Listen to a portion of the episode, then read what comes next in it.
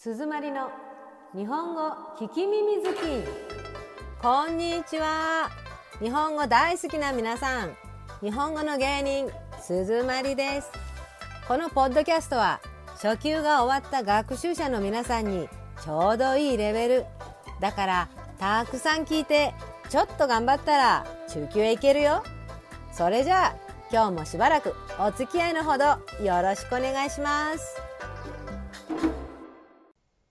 第21話夏にお中元をどうぞ皆さん、初中お見舞い申し上げます。暑いに中と書いて初中。つまり、毎日暑いですが、お元気ですか？という意味の挨拶です。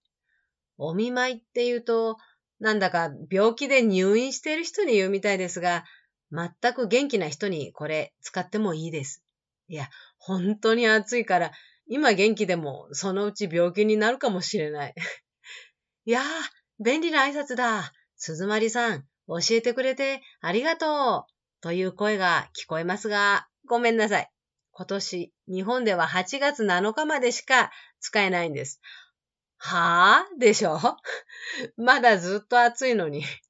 あのね、カレンダーの上では8月7日から秋ということになってて、この日で夏、はい、終わりです。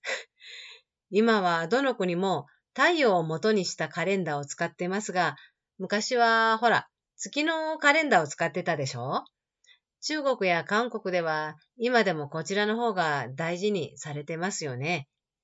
日本ではこうやって時々挨拶や行事に残っています。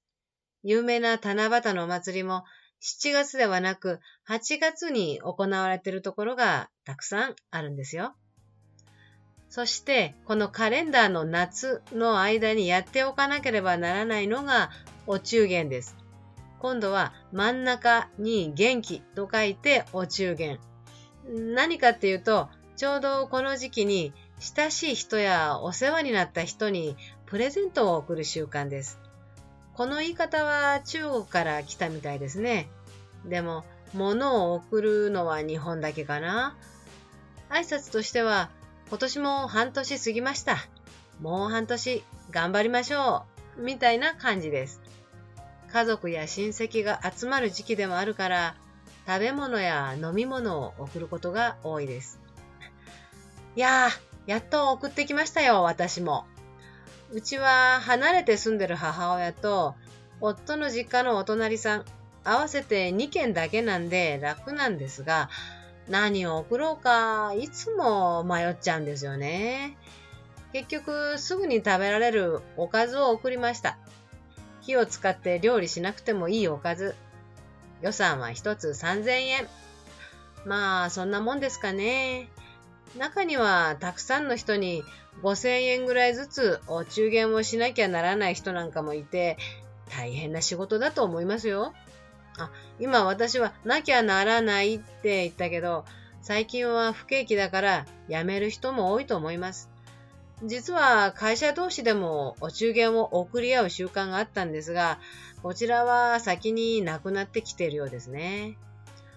それでは人気の商品をご紹介しましょう。皆さんが夏にもらって嬉しいものは何だ？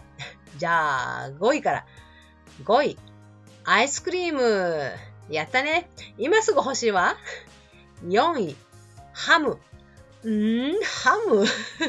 サンドイッチに使ってください。3位、ジュース。あ、子供がいるご家庭には嬉しいですよね。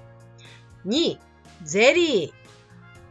アイスに比べてこっちは冷凍しなくてもいいから人気なのかなそして1位、ドロドロドロドロドロドロ、じゃーんビールですやっぱりね、大人の事情ですね。私はうちでは飲まないんですけど、マンションのゴミ置き場にはいつも山のようにビールの缶が積まれています。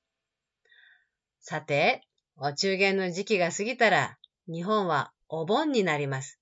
日本全国みんな夏休みの3日間です。このお話はまた今度ね。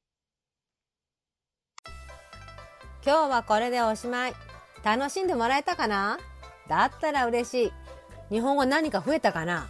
だったらもっと嬉しい。じゃあ、またね。バイバイ。